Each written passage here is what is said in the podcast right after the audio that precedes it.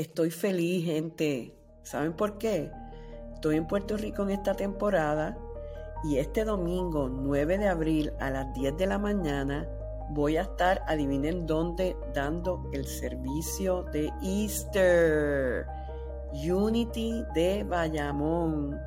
La reverenda Elis Falgas me ha hecho esta invitación de ser la ministro a cargo del servicio de este día tan maravilloso y quería dejarles saber a todos ustedes que están en la isla y que se pueden llegar hasta allá para que lleguen y compartan este día y este espacio tan especial con todos nosotros.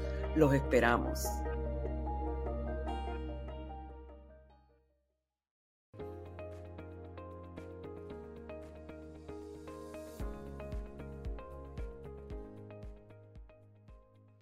Unity es un sendero positivo para la vida espiritual que reconoce la belleza de todos los caminos de Dios y apoya a las personas a vivir vidas prósperas, saludables y significativas. Ofrecemos este programa todas las semanas para darte herramientas prácticas que contribuyan a tu transformación.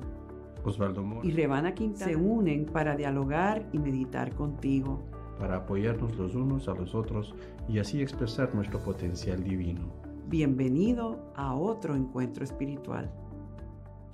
Saludos y muchísimas bendiciones en este domingo de Ramos.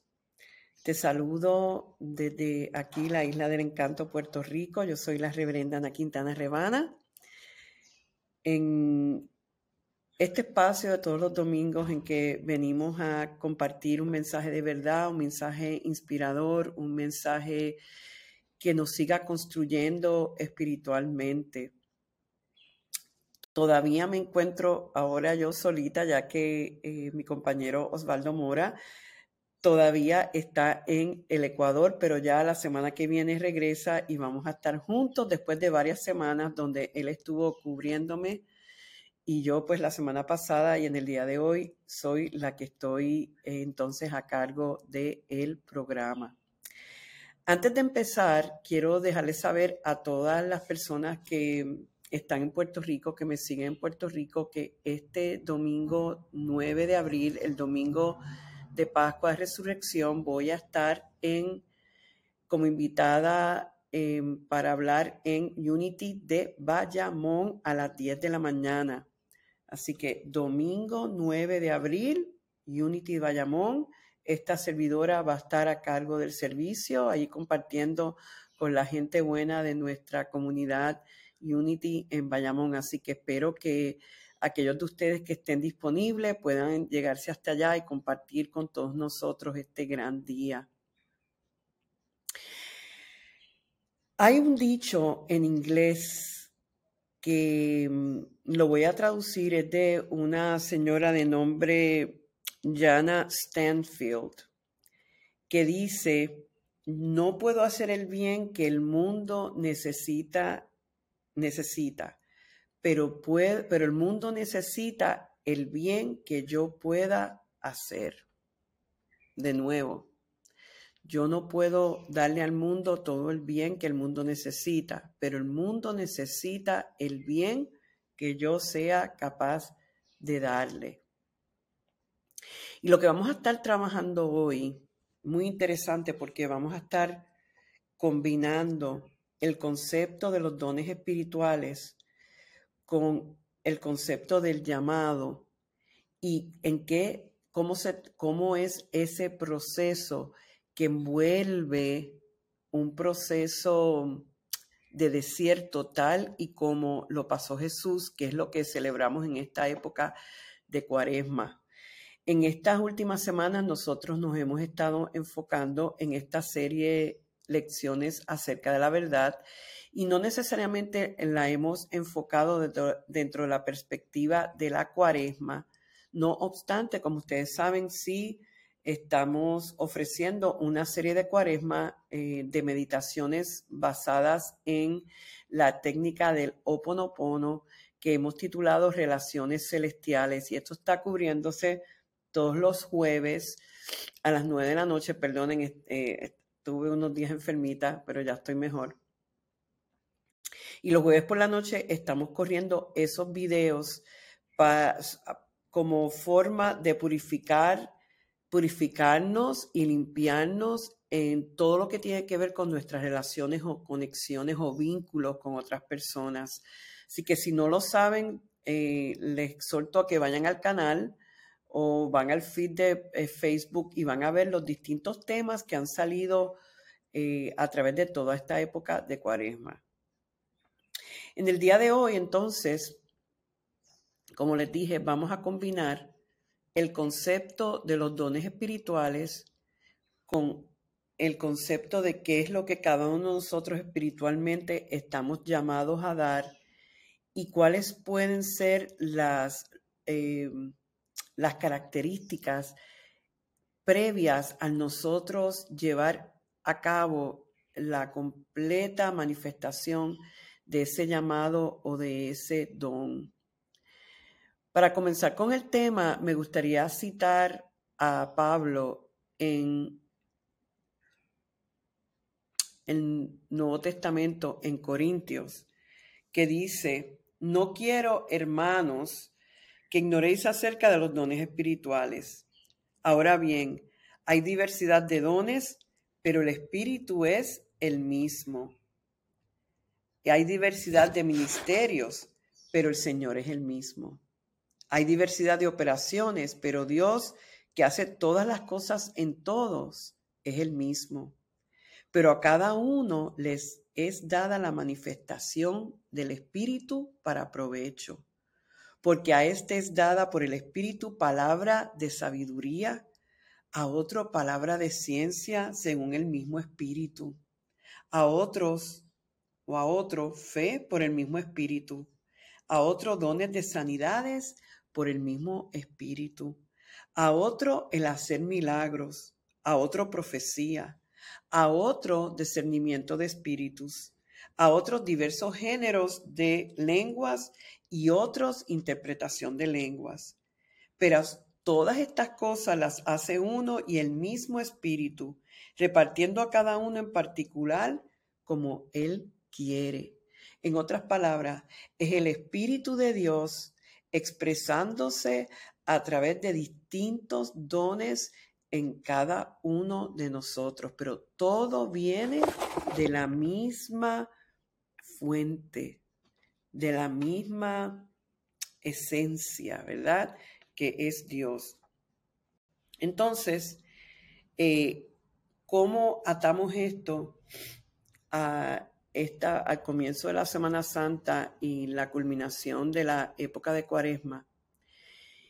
Y yo he estado reflexionando mucho sobre esto porque a nivel personal, pues como les comenté la semana pasada, estoy en este proceso de transición, en este proceso de escuchar la voz interior que, que me dirija y me diga qué es lo próximo para mí y, realmente lo que cada vez más siento, y, es en lo que vamos a proceder, es a formalizar todo esto del ministerio mío eh, personal que ha comenzado, como les dije la semana pasada, en todo esto de las redes de, eh, sociales, con los programas de, show, eh, de radio, con este programa de encuentro espiritual, etc. Cada vez que nosotros honramos el llamado, nos damos cuenta que Dios nos ha dado o nos ha dotado unos dones para ofrecer. Ese proceso no necesariamente es un proceso color de rosa. Va a envolver una noche oscura, va a envolver momentos de confusión, va a haber, eh, envolver dudas, miedos, etcétera, etcétera. En el Evangelio de Mateo capítulo 4 se nos cuenta que posterior a que Jesús fue bautizado por Juan Bautista y, realmente capta a su totalidad el llamado de Dios a lo que él venía a ser, el Espíritu lo lleva al desierto. En ese desierto Jesús enfrenta unas tentaciones bien grandes dentro de 40 días de ser privado de las necesidades básicas de un ser humano y de enfrentarse completamente a unas realidades interiores que él tenía que ver y vencer para poder cumplir a cabalidad con el llamado y la misión en la que estaba. Yo sé que muchos conocemos esta historia, pero yo voy a parar esto en un momento y pedirle a producción que nos pongan este video corto de dos minutos donde vamos a ver ese proceso de Jesús en el 40 días en el desierto a continuación. Jesús tenía unos 30 años cuando comenzó su actividad. Regresó del Jordán lleno del Espíritu Santo, y el Espíritu Santo lo llevó al desierto por 40 días y fue tentado por el diablo. No comió nada durante esos días y al final sintió hambre.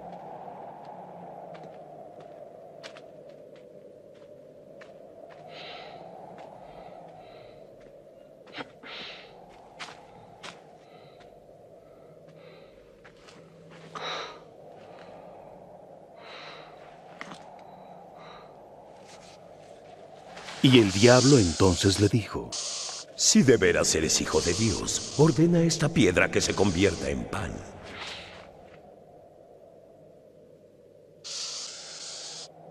Está escrito, no solo de pan vive el hombre, sino de la palabra de Dios.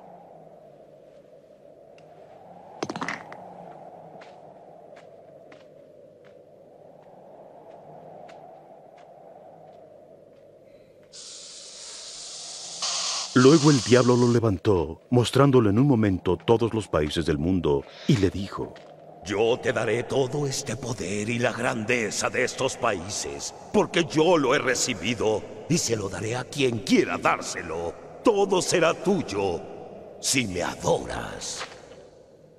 La escritura dice, adora al Señor tu Dios y sírvele solo a Él.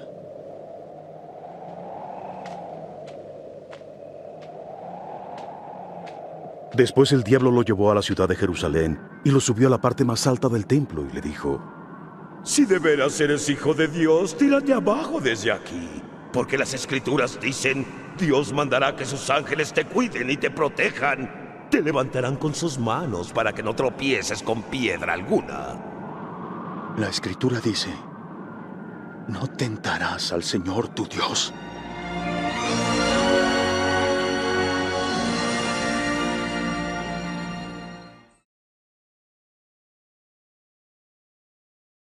Bueno, pues aquí de vuelta, después de ver ese corto video de Jesús en el desierto, según eh, se relata en el Evangelio de Mateo, primero es importante hacer una referencia sobre el proceso de Jesús en el desierto, lo que para mí, por ejemplo, como yo lo veo, como Unity lo enfoca, es una experiencia de deprivación con lo que es familiar, para que dentro de ese cambio podamos explorar nuestra vulnerabilidad y escoger la verdad. Y yo le añadiría escoger el verdadero camino del servicio. Unity no ve el diablo como la forma tradicional de verlo. El diablo en Unity se enfoca como la personalidad y las condiciones adversas en nuestra conciencia que nos han llevado a la ignorancia y, a, a no valorar la ley divina. Adorar al diablo es adorar a la personalidad, es vivir en conciencia personal y no y darle a la parte personal y no la parte divina la vida y el pensamiento. Cuando esto es puro metafísica de Unity, gente, cuando la tentación sube en nuestra conciencia para usar las facultades divinas espirituales y poderes para las ambiciones personales, debemos eh, reconocer que ese no es verdaderamente el camino. Servir a Dios envuelve que nosotros entreguemos todo mente, cuerpo y todos nuestros asuntos a ese poder. Yo también lo veo como es el dejar que el ego, lo que, la, lo que nosotros hemos creado como una realidad de lo que somos cuando no realmente es, somos más que lo que nosotros creemos que somos dentro de lo que eh, de lo que entiende y capta o valoriza, eh, crea una perspectiva de la vida, ¿verdad? Y lo que entonces en ese momento Jesús nos modela cuando nosotros en momentos donde nos salimos de lo, de lo conocido, entramos, nos deprivamos de lo que normalmente llena nuestra vida, es un, enfrentamiento con nosotros mismos, enfrentamiento con nuestras creencias, enfrentamiento con nuestras heridas, enfrentamiento con nuestras emociones. Y en esos momentos de vulnerabilidad es cuando más el ego nos puede distanciar o nos puede influenciar de una forma que no es la correcta, ¿verdad? Es esos momentos, para mí, momentos de eh, oscuros, momentos del desierto, donde también en ese proceso de nosotros salir al mundo a decir, yo vengo a servir, yo vengo a dejar que Dios me utilice, es realmente ver cuán fuerte es nuestro compromiso con eso versus el agrandarnos eh, nosotros mismos dentro de un posible rol espiritual. De hecho, siempre me decía una de mis mentoras espirituales que el, ego espiritual es el más fuerte, eh, el más peligroso, pues nos vestimos de alguna cierta ovejita cuando realmente lo que nos está impulsando son otras cosas. Vemos tres tentaciones de Jesús en el proceso, cuando eh, teniendo toda esta hambre eh, y viendo que él quizás tenía el poder espiritual de convertir esa, esas piedras en pan. Y ahí se da cuenta de que no el escoger usar su poder para algo que no era, no es el camino. Yo lo veo como buscar lo material primero es que estaremos seguros, eso es lo que el ego nos hace sentir, nos hace sentir que realmente la única satisfacción del alma o de nuestra vida viene de lo material. Y lo primero que debemos reconocer es que es, es, poniendo lo espiritual primero, a Dios primero, que realmente vamos a estar seguros y bien provistos. En la segunda tentación le muestran todos los reinos a los que él podía tener acceso, que tiene que ver con adquirir en el mundo la idea de que adquiriendo del mundo es que tenemos poder. Es que el concepto de que la gloria personal vale más que el poder espiritual. Y todos estamos expensas a eso, de que es teniendo y luciendo y mostrando los galardones del mundo donde mostramos nuestro valor personal y nuestro poder y eso no es así. Y él niega eso, eso no es lo que es. Después eh, como quien dice, los retan a retar a Dios, como diciendo, tírate o haz lo que sea, que eh, si Dios es Dios, que te saque de eso. Y es la humildad de, yo lo veo como yo lo veo, es la humildad lo que nos hace poderosos en Dios y no el ego. Yo tengo una experiencia personal, yo preparándome para este programa, ay, perdónenme, este catarrito me tiene un poquito todavía eh, incómoda. Pero hay una experiencia personal que yo tuve hace unos años atrás y me mostró a mí cuál vulnerable un líder espiritual puede estar a confundir su camino y engrandecerse por el ego y no por su servicio a Dios. Yo estaba en una de mis clases en mi antiguo ministerio de los martes y de repente me llega esta persona a participar en uno de estos diálogos y después de varias sesiones en que él participó, se acerca a mí y me dice, yo tengo el don de la profecía y el don de la sanación y eh, quiero poner ese don a tu disposición y a tener, darte una sesión gratis en un momento que lo puedas necesitar. Yo le agradecí, tomé su tarjeta. Pasaron varias semanas, él no regresa. Y a mí me tuvo una crisis yo con un problema dental que tenía que envolvía mucho dolor. Y me acordé de esa propuesta y llamo a esta persona y le digo, bueno, mira, estoy pasando por un dolor dental muy grande, si me puedes ayudar. Él trabajó remotamente y la verdad que me ayudó muchísimo. Yo estaba tan agradecida y en parte impresionada que le dije que cómo yo lo podía ayudar a él y él me dijo, pues mira, yo tengo la ilusión de hacer un programa de radio y yo veo que tú tienes un programa de radio, a mí me gustaría tus conexiones, que me ayudaras con lo que tú has conocido. Y yo le dije, pues claro que sí. Empezamos a, a lidiar con esa posibilidad y él me dice, pero es que el programa de radio es entre los dos.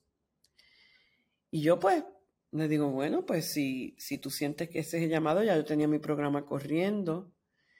Y me dice él, en el proceso de estar interactuando en cuanto a todo lo del show, empieza a decirme lo grande que iba a ser el show, lo famoso que íbamos a hacer, las vidas que íbamos a tocar.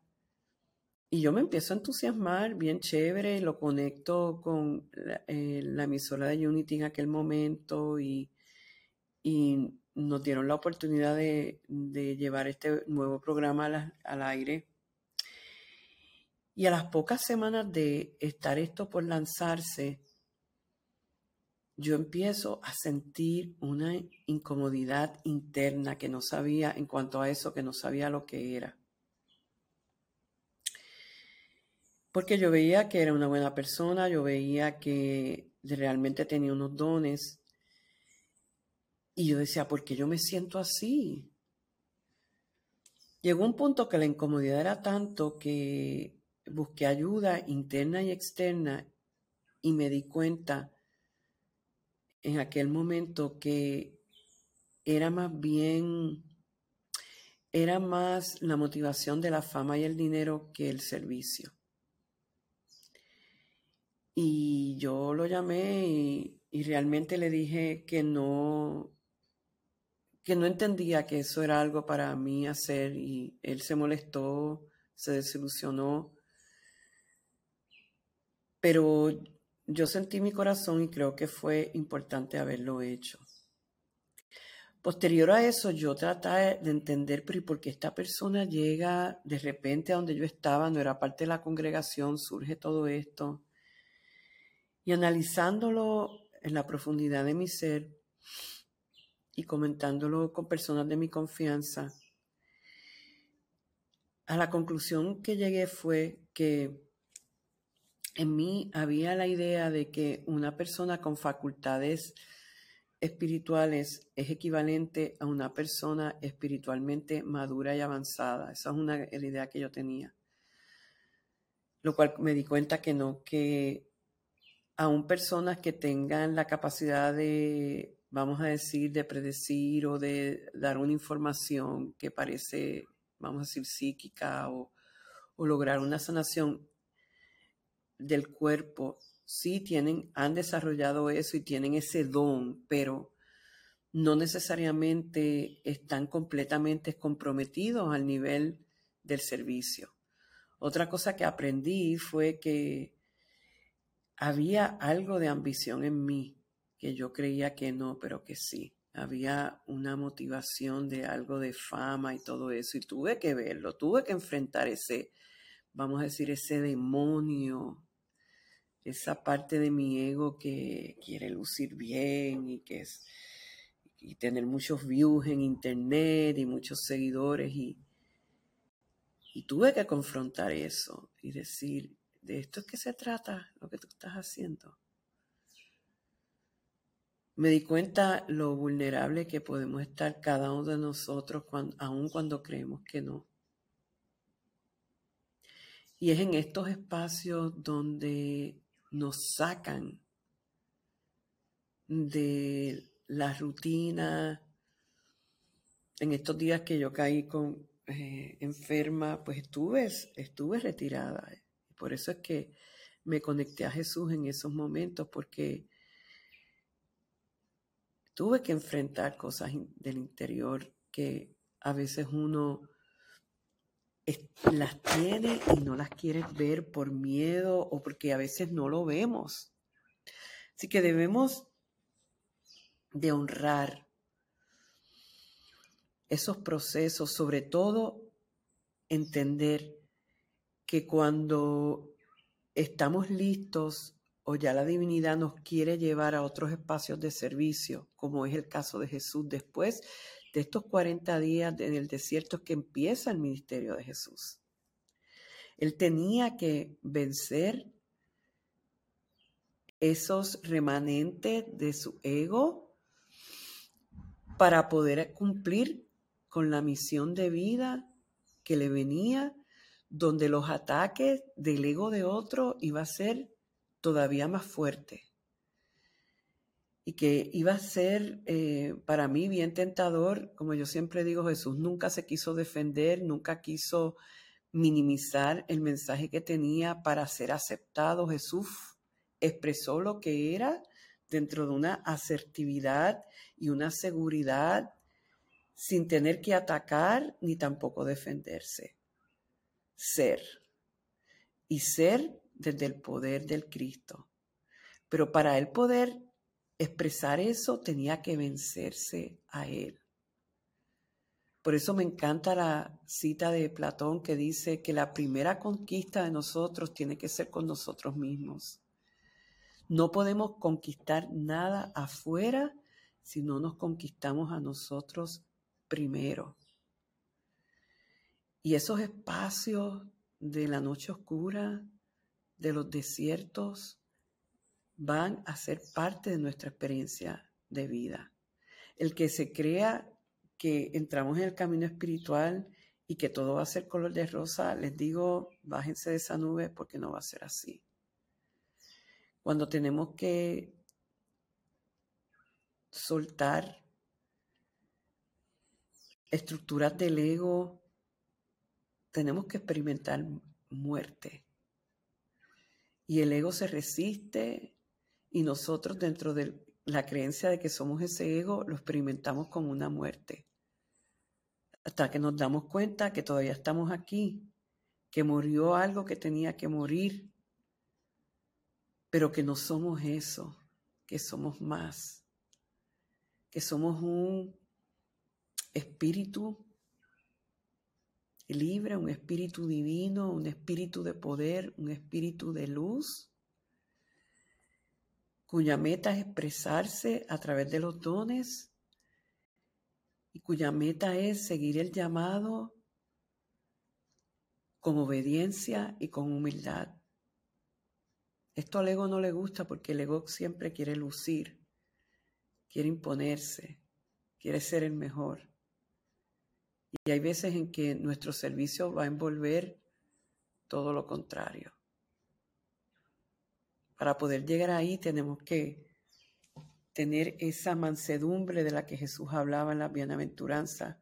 Y él se veía como un ser manso, flexible, abiertos, dispuestos.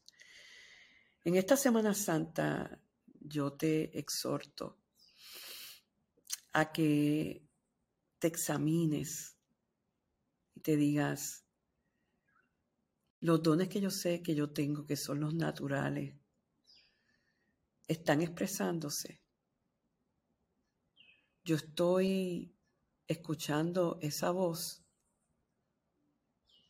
Yo estoy dispuesto a expresarlo y hacer eso como parte de mi servicio.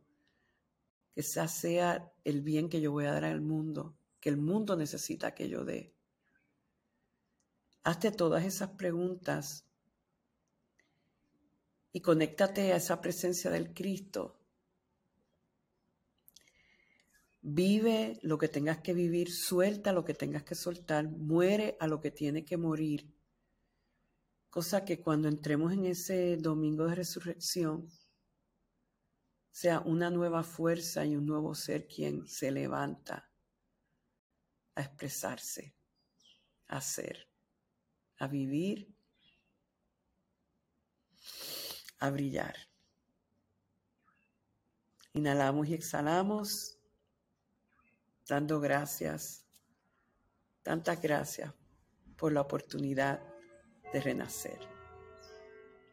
La base de la abundancia es de índole espiritual. Desde allí fluye la sustancia que da paso a la salud, al dinero, a las buenas relaciones, a la paz mental.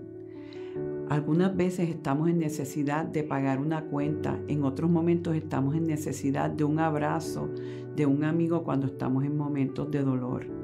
No importa la necesidad que tengamos, debemos recordar la verdad espiritual que no hay necesidad que el universo Dios no pueda suplir. Hoy te exhortamos a donar desde ese lugar que reconoce que en Dios no hay límite, solo abundancia. Con tu ofrenda vamos a poder ayudar a mantener esta vibración en la conciencia colectiva y ayudar a muchos otros a vivir una vida de abundancia. Desde este lugar te doy gracias profundas por tu ofrenda inspirada en amor, en agradecimiento y en alegría. Aquí encontrarás un enlace a donde puedes donar a nuestro Ministerio Unity Lluvia de Bendiciones.